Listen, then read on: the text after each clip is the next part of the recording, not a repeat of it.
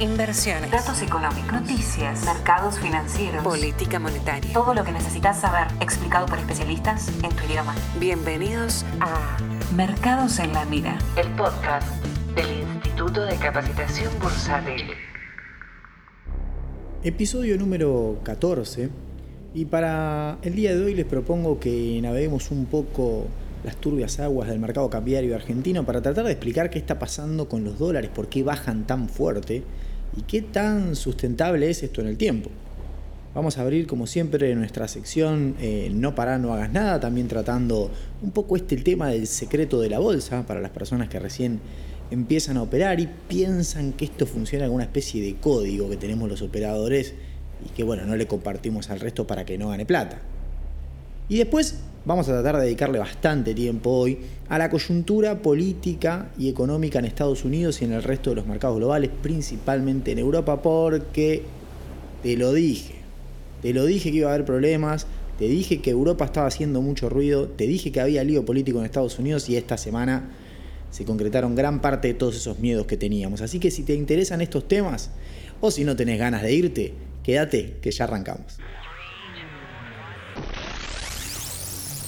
¿Querés aprender a invertir tus ahorros? ¿Te gustaría convertirte en un inversor profesional? En el Instituto de Capacitación Bursátil tenemos cursos cortos o carreras anuales con prácticas y análisis de mercados en vivo. Comenzá ya a estudiar con expertos en inversiones. Entra a www.icbargentina.com y reserva tu lugar. Bueno, tengo un amigo que compró dólares a 195 pesos. No, mentira. Eh, debe haber alguno, me imagino. Eh, no me lo va a decir porque con todo lo que yo hablo respecto de aquel que compró a 140, imagínense que nadie me va a escribir. Pero 195 parecía un poco caro. Yo igual pensaba, digo, bueno, llega hasta 200, ¿no? Si ya se arrimó hasta ahí, es un saltito más que da el dólar blue y toca los 200 y bueno, pueden hacer ahí una especie de fiesta. Eh, y cargarse unos a otros, pelearse, terminar en un caos social como terminan la mayoría de cosas en Argentina. Pero no, efectivamente el dólar blue retrocedió muy fuerte, bajó básicamente 20 pesos desde ahí, ¿no? Y ahí aparece mi amigo la otra vez, cuando me preguntó a 140, yo ya les dije, nah, él ya sabía que era caro, eh, porque se conseguía más barato y porque si esperaba iba a bajar y lo iba a conseguir más barato. Ahora pasó lo mismo, que compré en 195, pero en algún punto, como yo les comentaba la semana pasada, él ya sabía que estaba pagando caro.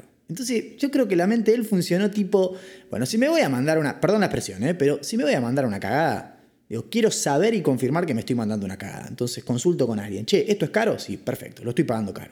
Y lo pago con orgullo. Y espero y hoy está arriba. Bueno, el que compró 195 en algún momento va a estar arriba también, no se preocupe. Pero lo mataron. Hoy vale 20 pesos menos. Y se trata de eso, no es una cuestión de que yo estoy en contra del dólar, es simplemente de que, porque alguno puede decir ahí, ah, al final sos un comunista, estás en contra del que compra dólares. No, yo soy más capitalista que vos, campeón porque yo quería que compres más dólares porque se puede comprar más barato. Lo único que tenías que hacer es ser un poquito más inteligente, menos impaciente eh, o, operar de otra manera, ¿sí? porque los dólares bolsa estaban un poquito más, baratos, incluso en el peor momento. Bueno, los dólares bajaron, bajaron. Hay de todo ahí, hay de todo. Alguno ya está, obviamente, sacando, levantando nuevamente, izando la bandera de Suiza diciendo, ¡ja! Ahora van a ver. Pero no, vayan de a poco, porque eh, de vuelta, traten de pensarlo de manera integral. Digo, ¿qué, está pasando? de repente, a ver, para los que no están muy en tema, digo, los dólares bajaron los paralelos fuerte, pero muy fuerte durante esta semana. Comenzaron el viernes pasado y esta semana le dieron duro y parejo para abajo y no pararon. Tenemos el dólar MEP en 144, un dólar MEP que estaba a 170 hace una semana. Un dólar MEP que, eh, perdón, llegó hasta arriba de 170, hoy está a 144. Cuando miramos el contado con liquidación, Llegó a estar arriba de 180, hoy está 150. ¿sí? Cuando mirás el contado con liquidación en ADR, CDRs, otros instrumentos, está un poquito más caro, está casi 160. Pero igual, retrocedieron todos de manera brutal. El Blue, como les comentaba, de la zona de 195 en 175, 20 mango abajo está hoy.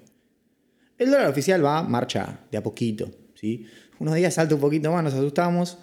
Al otro día salta un poquito menos. Pero vamos por partes. En los paralelos, ¿qué está pasando? Bueno, en los paralelos hay una conjunción de un montón de cosas. ¿sí? Lo primero que estamos viendo es, hay intervenciones. ¿sí? No tan bruscas, no tan grandes, pero se aparecen. Sobre todo vendiendo contrapesos. ¿Qué, qué me refiero con intervenciones? Bueno, el ANSES, el Banco Central, eh, algún otro organismo público que tenga bonos públicos, los vende contra pesos para hacer caer la cotización en pesos y mejorar eh, el ratio pesos contra dólares, o sea, el tipo de cambio implícito. Se está haciendo bastante eso. O sea, cuando se hace, se hace por ahí, no se compra más con dólares o muy poquito. Tampoco crean que están interviniendo tanto, no es lo que teníamos hace una semana, pero de vez en cuando te aparecen. ¿sí? Entonces, primero eso, sí, bueno, a ver, aparecen, de vez en cuando en la rueda te aparecen, a dar. Por otro lado, eh, tenés a los fondos afuera. Y esto es lo más importante. El viernes pasado, no sé cómo fue, un llamado, un mail, eh, algo, eh, por parte de las autoridades para que los brokers, los ALIC, como quieran llamarle, moderen un poco la operatoria de contado con liquidación. Digo, parece ese, es el rum rum de mercado, ¿no? Que dicen, che, a los fondos le dijeron no, no le hagan más contado. Y bueno, ahí sacaste a los fondos del medio. Más un poquito de intervención, empezó ir para abajo. ¿Por qué? Porque la presión eran los fondos. Te lo dije. Te lo dije. El problema eran los fondos. Corriste a los fondos y empezó ir para abajo. ¿Mm? A ver, no significa que la tendencia ahora vaya a ser para abajo siempre. Significa que 180 era precio con los fondos haciendo lío. Haciendo lío, digo, queriendo salir cuando vos corres ese efecto, que es un efecto muy puntual de fondos particulares, el precio estaba eh, sobreexagerado, sobredimensionado. Y bueno, empezó a corregir eso. Ayudaste un poquito con intervención, ahora un poco más consistente la intervención, mejor, más sólida. ¿Y sabés qué pasó después? Hubo movimientos genuinos de baja. O sea, son las tres cosas. ¿Es todo genuino? No, ni loco es todo genuino. Si hay intervención y si a los fondos los tenés corriendo. O sea, los tenés corridos, llamémosle. O sea, los tenés en un costado, todavía no están saliendo. Pero como alineaste todo, en algún punto del mercado, y esto ya es una opinión personal mía de lo que veo en las pantallas, alguno podrá decir que no, tendrá otra interpretación, pero yo creo que al mercado le cayó bien el hecho de que finalmente se decidan a ver qué quieren hacer. Nadie en el mercado está contento con que saquen a los fondos y no lo dejen operar, o con que intervengan. Lo mejor sería que el dólar baje solo.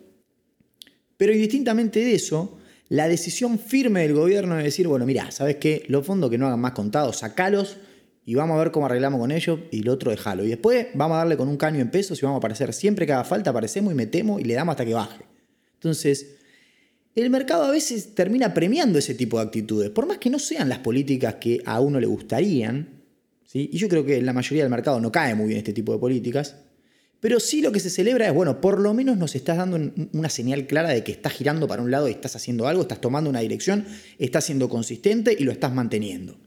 Ahí el presidente de la nación decía, intervenimos el contado para mostrarle que no pueden hacer lo que quieren. Eso está al revés, está mal, porque en realidad los fondos lo que quieren es que el contado no suba, básicamente. ¿Por qué? Y porque ellos están anclados en peso.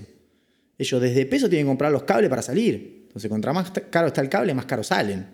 O sea, que si le intervenís, les da salida más barato en realidad, es al revés. Pero me parece que el, mensaje que quería mandar es, no vamos a permitir que esa salida rompa todo, que era lo que todos estábamos viendo. Bueno, van a tener que hacer mucho más igual. La prohibición yo ya la, la, estuvieron levantando, de a poco se fue normalizando, hay días de parking. Yo creo que la semana que viene vamos a tener un mercado un poco más sensato, a menos que vuelvan a avisar de que no hay más contado.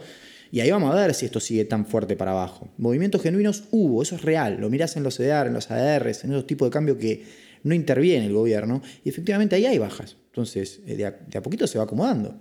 El tema es que los fondos, ahí me preguntaba alguien en Twitter y, de malo que soy, no le contesté, dije, lo contesto el viernes en el podcast. No recuerdo el nombre, pero lo contesto acá y te lo cuento acá. Dice, ¿cuánto tienen los fondos para salir? Bueno, depende cómo evalúes la tenencia porque están parados en toda la parte, en toda la curva en pesos, tienen de todo, bonos ser, letras, eh, bonos, tasa fija, tienen un poco de todo, pero más o menos si se los agarras al tipo de cambio contado con liquidación, deben tener algo así como 6.000, 7.000 millones de dólares. Y vos decís, 7.000, 6.000, ¿qué es eso? Bueno, es un 25% de las reservas, no sé, un poco menos.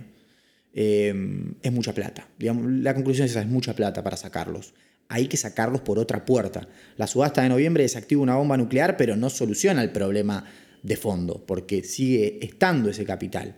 Entonces hay que sacarlos por otra puerta, porque si no te van a explotar la brecha.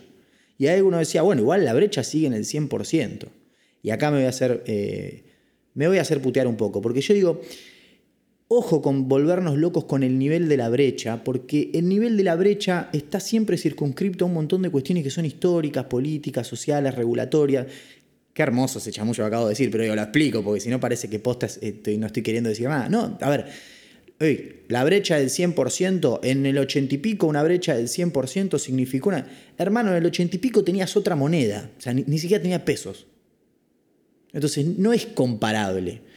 Está bien, miremos el gráfico, pero yo a mí ya cuando comparamos con 2014 me hace un poco de ruido porque digo, porque son marcos regulatorios distintos. Acá vos podés tener una brecha del 400%, que si tenés un gobierno, no sé, militar, que prendió fuego todos los dólares y no se, no se puede salir del país y no sé si va a, impactar en, los precios de la misma manera que en un esquema de liberalización. Eso es muy importante. O sea, vos tenés un cepo muy duro hoy. ¿Sí? Mucho más duro que el que tenías en 2014. Entonces, guste o no, te podés bancar una brecha más alta.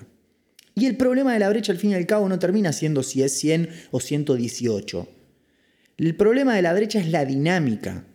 Porque cuando la brecha saltó del 60 al 110%, ahí sí había terror, porque no se sabía dónde paraba y dónde terminaba esto. Pero no porque la brecha... Miren la tranquilidad con la que estamos hoy. Tranquilidad, Tranquilidad argentina, ahí sí, esta me la, van a, dejar pasar. Miren la tranquilidad argentina que tuvimos esta semana, más o menos todo ahí en línea.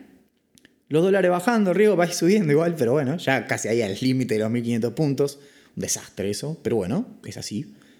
Entonces, en el marco de ese lío,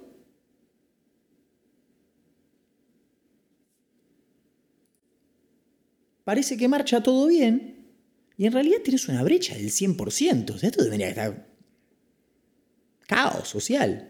¿Por qué? Porque la brecha está, eh, va a teniendo una dinámica positiva. ¿Está bien? Entonces, no importa exactamente el nivel absoluto. Contra más chico sea mejor. Obvio, obvio, obvio brecha de 0%, Sogardel. Pero 110, 115 estable es mucho mejor que 60 subiendo. Creo que no hay mejor forma de expresar lo que quiero decir que eso que acabo de decir. 110 estable es mejor que 60, 70 subiendo. Subiendo a ritmo considerable. ¿sí? Y comparar brechas históricas y demás tiene sus salvedades porque depende mucho del régimen eh, de regulaciones que tengas. En 2014 te costaba más una brecha alta porque estabas un poquito más desregulado. Hoy tenés un cepo soviético, con lo cual te podés bancar un poquito más de brecha porque tenés a todos agarrados. O sea, nadie puede comprar dólares. Básicamente esa es la distinción. Bueno, en términos de los análisis que venimos haciendo siempre, digo, si es por acá, es por allá, em, en el mercado paralelo está pasando eso, en el blue un poco de acople a lo que pasa en los paralelos, me da la sensación de que por eso bajó tanto el blue. Eh, y en el mercado oficial, bueno, el dólar va corriendo a ritmo inflación, pero eh, no se corre el Banco Central todavía, está vendiendo reservas y eso sigue prendiendo alarma. Ya empezó a aparecer el rum rum, ya tenemos el swap, lo vamos a activar, vamos a ver. ¿eh? Bueno, salida de depósito sigue más o menos estable, no es nada que todavía preocupe mucho de nuevo. Eh, así que estamos en una semana donde hubo cierta estabilidad, o sea, nos estabilizamos. Pero esto es muy importante porque no se sale de una muy mala situación volando, se sale primero estabilizando este, este lío en el que estamos. Y los drivers siguen ahí. Los problemas en el MAE siguen y los, los fondos siguen adentro. Entonces, todavía no solucionamos nada, pero a como veníamos, la verdad mejoró bastante. Yo creo que el giro de ir por todo, digamos, eh, es malo, pero bueno. Porque en algún punto dice, bueno, por lo menos nos marcaron la cancha de qué es lo que quieren, qué es lo que pretenden. ¿sí? Bueno, a ver, no podemos dejar pasar la mega colocación que hizo el Tesoro, ¿sí? una mega colocación. Como tiene que ser, llévate todos los pesos, hermano, no dejes un peso en la calle, no es momento de dejar. Tenés al Banco Central emitiendo peso, entonces, eh, llévate todo lo que puedas, porque todo peso que ande circulando es fuego acá. Fuego para la corrida, fuego para, para, para cualquier cosa. Entonces, saca esos pesos de la calle. Llévate todo. ¿Qué hicieron? Se llevaron todo. Metieron una mega colocación y vayan acostumbrándose a este tipo de colocaciones, ¿sí? porque me parece que es lo que va a venir. Ahora voy a explicar un poco por qué. Se llevaron 254 mil millones de pesos. ¿sí? Con un mes que ya, octubre ya estaba cerrado. O sea, todo lo que te vencía lo habías renovado con las otras dos colocaciones. O sea que te llevaste 250 palos de financiamiento neto. O sea, vencían 100, colocaste 350. O sea, te llevaste los 100 que vencían y aparte metiste 250 más. No son los números esos, pero para que tengan una noción de cómo funciona el financiamiento neto. El de 250 sí, el financiamiento neto más o menos por 250 mil millones de pesos. Muy positivo, muy positivo.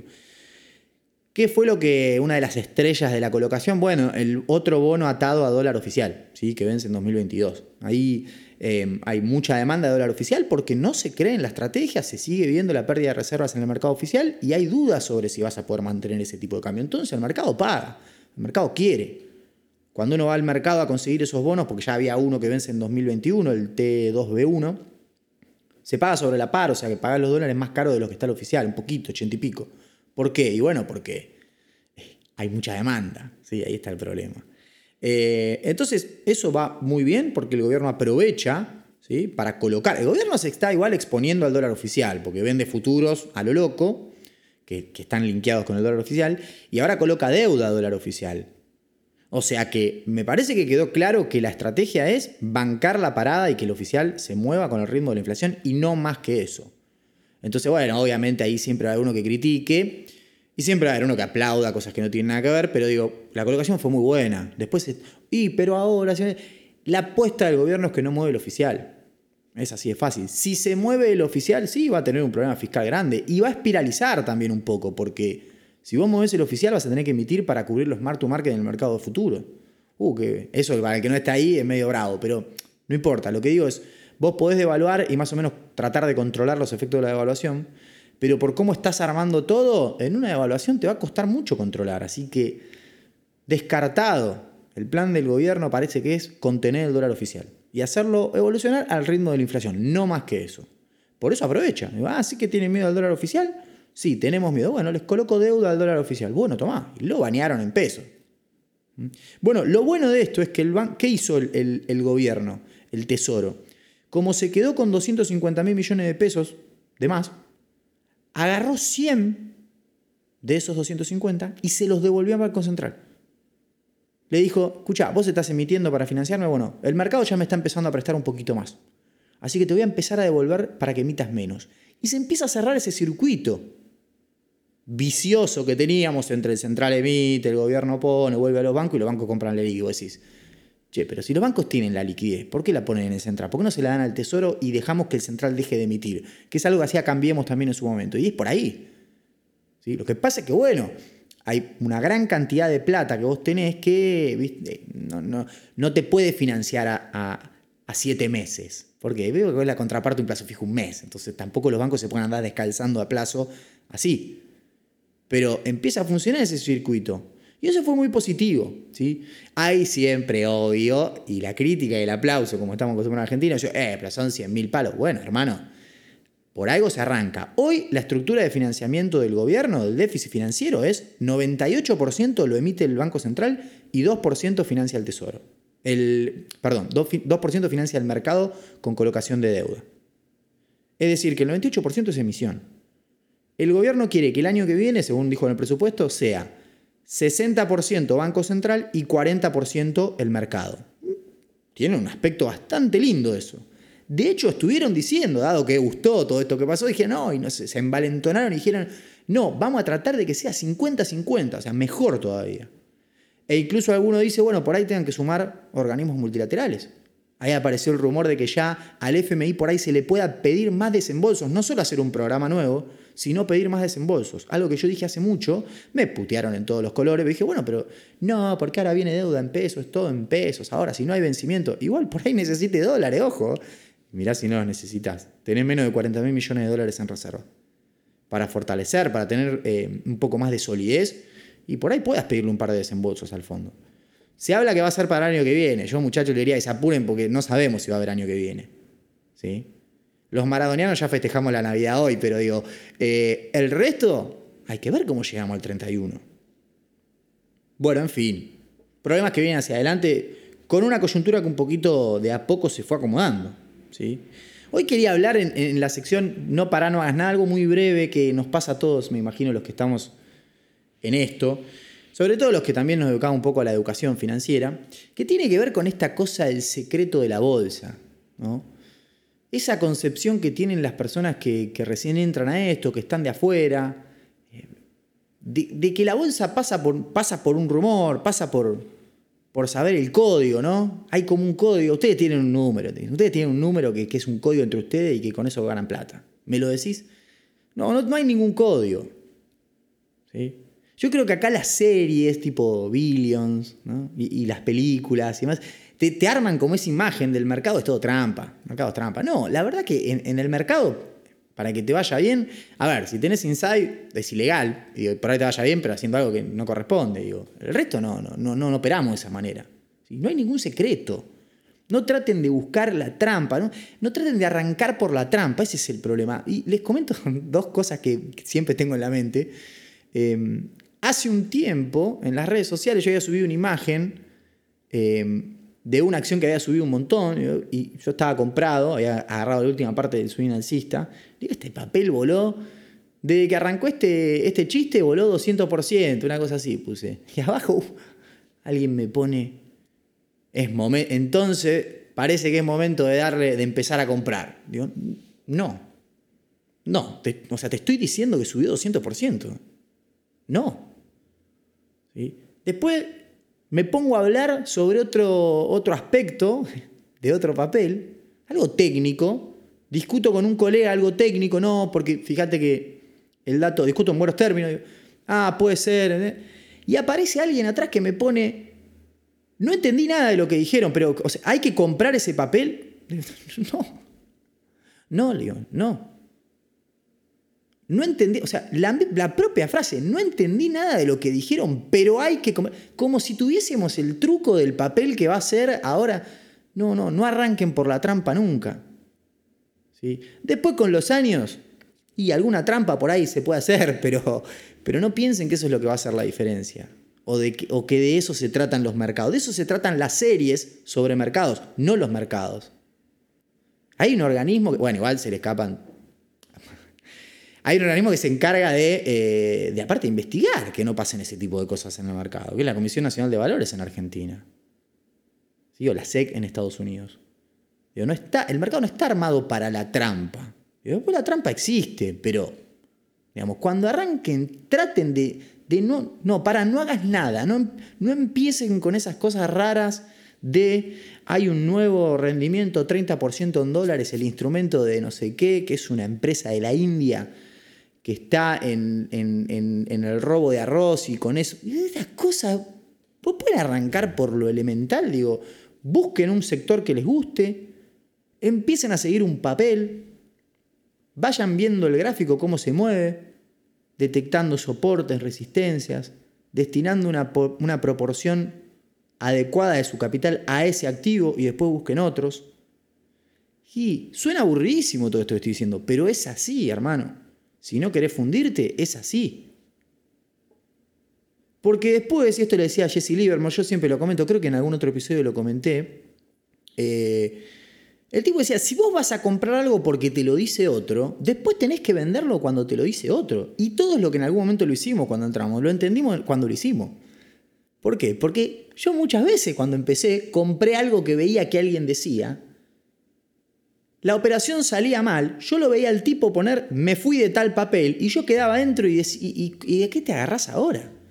¿Qué esperanza tenés si no sabés ni de qué es el papel, ni cómo funciona, ni... ¿De qué me agarro ahora si el tipo que me dijo comprar se está yendo?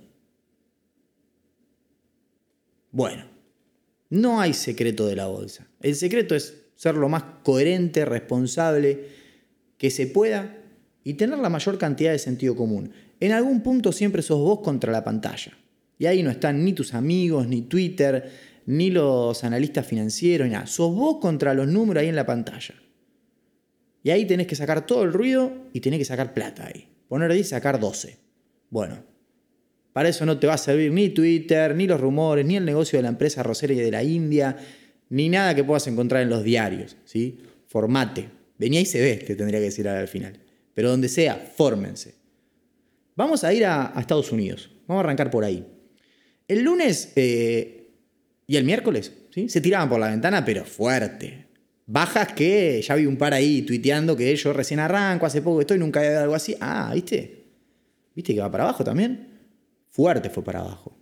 El lunes yo agarrándome los pelos porque todos los medios diciendo es por los casos de coronavirus, es por esto, es por lo otro. No le pegó uno, no hay uno que, que pueda mirar la coyuntura americana y decir más o menos. Pues yo tampoco es que. Por ahí uno piensa que no, este debe estar todo el día mirando canales de la tele en Estados Unidos, habla con gente de Estados Unidos. No, más o menos trato de leer. Bloomberg, Reuters, para más o menos, Market Watch, como para más o menos estar ahí. Nada más. Y trato de usar el sentido común. Yo tengo la convicción de que en las redacciones de algunos eh, medios financieros, cuando tienen que hablar de afuera, los tipos ponen en una, en esa que sacás la bolilla, sacás un número, ponen eh, razones ahí, sortean y, che, tocó COVID. Bueno, ¿por qué baja la bolsa? Por el COVID. Y lo vuelven a poner y mañana tiran de vuelta, sacando de, che, ¿por qué subió? Por COVID. ¿Subió también? Sí, mandale, subió. Y, bueno, y así van. Los entiendo igual, ¿eh? porque todos tuvimos un jefe que nos dice, ¿pero por qué? ¿Por qué subió? Bueno, no hay todo lo día una explicación, hermano. ¿Qué crees que haga? A veces es así, subió. Ahí en Twitter se usa mucho la broma esa, digo, ¿no? Que no es una broma la realidad. Digo, ¿por qué subió? Porque hay más compradores que vendedores, tal vez. No lo sé.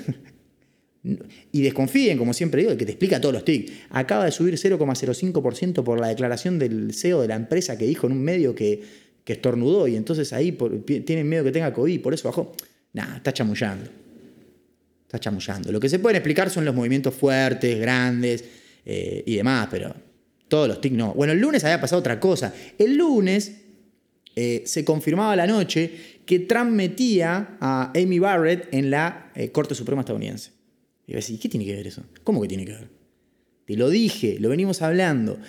El problema con las elecciones, que son este martes que viene, en Estados Unidos, que no solucionan nada, digo, empieza un proceso de solución, pero vamos a ver cómo termina. El problema, y es a lo que el mercado le tiene pánico, no es tanto a Biden o a Trump, sino que lo que el mercado tiene pánico es de que haya una transición desordenada, que se judicialice la elección. Trump lo dijo, yo te voy a judicializar.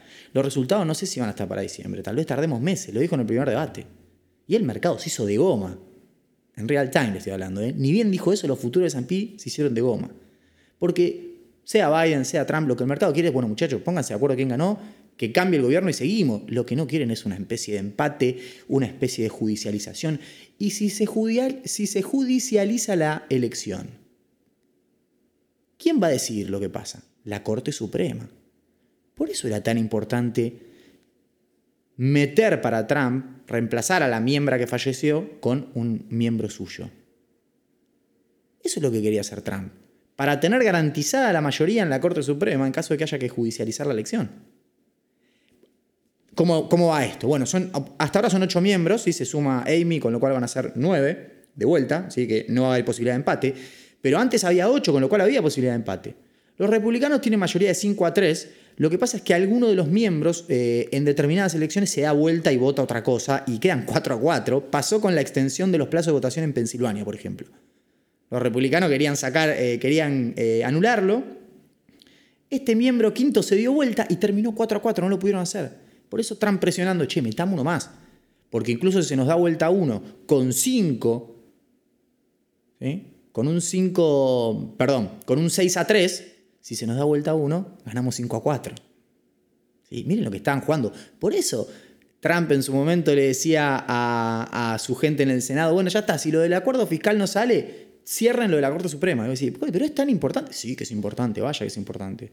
Bueno, se confirmó que entró a la Corte Suprema, se confirmó que, que cambia, que la mayoría ahora es absoluta, incluso así se da vuelta a uno, y eso al mercado le cayó pésimo, por eso se hizo de goma el lunes. ¿Por qué? Porque está garantizado de que si Biden no gana por mucho, va a haber judicialización y va a haber un lío bárbaro político, social en Estados Unidos, que es lo que el mercado no quiere. El mercado ya, en algún punto, como que dio de baja lo del acuerdo. Dice, hoy, bueno, Minuchin justo sacó hoy un comunicado respondiendo a la Pelosi y dice, vos querés todo nada y en el medio no podemos llegar a un acuerdo y vamos a perjudicar a la gente. Bueno, Pelosi debe decir lo mismo. Y dice, queda para después las elecciones, ya está, ahora es el martes la elección, finalmente queda para después. ¿sí? Cuando uno mira los datos en Estados Unidos, los datos económicos están viniendo bien, los balances están viniendo bien. El cincuenta y pico de los balances había venido bien hace dos semanas, la semana anterior el 74, esta semana el 70. Esta semana tuvimos a las tecnológicas. Buen balance de Apple, de Facebook, de Amazon, de Google. ¿Y el mercado? Mm, anda ahí. Digo, ahí un colega en Twitter preguntaba, digo, che, pero ¿por qué vienen tan bien los balances? ¿Están subestimando los balances o qué está pasando ahí? O sea, la proyección, porque el tema es si el balance viene bien y si viene mejor de lo que esperábamos. Vienen mejor de lo que esperábamos. El 70% está viniendo mejor de lo que esperábamos. Entonces, che, pero están esperando muy poco. Y bueno, lo que pasa es que los resultados que estamos viendo son resultados del tercer trimestre que tienen el mes de septiembre adentro. Que no fue un muy buen mes para la economía estadounidense. Entonces estaba como ese ruido. No, pero los balances están viniendo bien, pero en el mercado no están pagando igual. ¿Por qué? Por las elecciones, el COVID, el bloquete fiscal, todos estos líos que, estábamos, que estamos hablando. Tuvimos datos, bueno, los balances, como le decía bien, dato de PBI eh, anualizado, 33% de suba en Estados Unidos para el tercer trimestre, muy bueno. En línea con lo que se esperaba, pero bastante bueno. Órdenes de bienes de capital, bienes durables, bien. Pedido de seguro de desempleo, muy bien. La verdad es que. Nada, era para arriba. Decir, bueno, ya está, listo. Eh, ya está, bueno, ya está lo de, lo de Amy, ya lo predicíamos el lunes, que nos hicimos de goma. El martes más o menos malo, pero ahí anduvimos medio estable. Y el miércoles volvimos a caer. Mal día. No sé si sacaron ahí la bola de COVID en, las redacciones, pero hubiese venido bien porque ahí sí tuvo que ver con el COVID. Sí tuvo que ver con el COVID porque, bueno, eh, en Europa la cosa ya se desmadró totalmente en términos de cantidad de casos. Y Francia y Alemania vuelven a, fases restrictivas, las dos economías más grandes de la Unión Monetaria vuelven a fases restrictivas. ¿sí? Caos. Eso empezó a pegar, ahora ya sí, ahí sí tenían razón, ahí me podías decir, sí, tiene, tiene que ver con el COVID. ¿Y qué empezó a pasar? Bueno, eh, tuvimos en el medio un montón de decisiones de política monetaria. Banco de Canadá no tocó nada, pero presentó el, Monetary Policy Report, en donde tiene proyecciones de crecimiento global. Y una cosa interesante que dicen ahí es que la recuperación global finalmente no va a ser en B, o con los datos que hay hoy no va a ser en B, sino que va a tener una forma de raíz cuadrada. Háganselo en la mente, ¿se lo imaginan? ¿Sí? El rebote económico no va a ser salimos volando en B desde los pisos. Salimos volando en B, pero en algún momento antes de llegar, de ver la luz, paramos y vamos despacito, velocidad crucero. Te forma una especie de raíz cuadrada, vendría a ser. ¿Mm? Interesante. Dejó la tasa donde está, ¿sí? 0,25%. Eh, el quantitative easing queda como está, o sea, la emisión monetaria va a, estar, va a quedar como está, pero dicen, vamos a por ahí intervenir más en la parte larga de la curva, porque esas tasas de interés le pegan más a las tasas hipotecarias, además, y nos ayudan mejor, así que por ahí cambiemos el mix. Banco de Japón también tomó decisión de tasas, mantuvo todo, tiene tasas negativas, la tasa pasiva es negativa, o sea, si vos le dejas plata, si un banco deja plata en el Banco de Japón, el Banco de Japón le cobra un interés negativo de menos 0,1%. Y si se prestan entre sí, los bancos se están prestando a menos 0,02%. ¿sí? Poquito menos, negativa, pero está dentro del corredor. ¿sí? Porque cuando presta te cobra 0,3 el Banco Central de Japón. Estaría para ir a pedirle yenes. Bien, eh, pero lo más importante y la frutilla del postre es que te lo dije. Te lo dije. Era el jueves la decisión de quién? Del Banco Central de Europa, que es donde está el lío. ¿Qué van a hacer estos tipos? ¿Qué va a hacer Lagar? Porque Lagar aparte venía en las conferencias de prensa, se sentaba y empezaba a revolear euro, para todos lados. Decía, voy a emitir, ahora van a ver, ¿eh? Ahora las herramientas, llegó la hora de usar las herramientas, voy a hacer algo. Se sentó, escribió el statement y dijo, no tocamos nada. No tocamos nada. Pero, pero, mantuvo las tasas, mantuvo el quantitative easing, o sea, la cantidad de emisión de euros pero sí dijo en el comunicado y después claro en la conferencia de prensa que en diciembre eh, muy probablemente sí hagan algo. Ah, ya lo dijo de manera concreta. En la meeting de diciembre probablemente toquemos tanto las tasas como el quantitative easing. ¿sí? Así que eh, hay que esperar.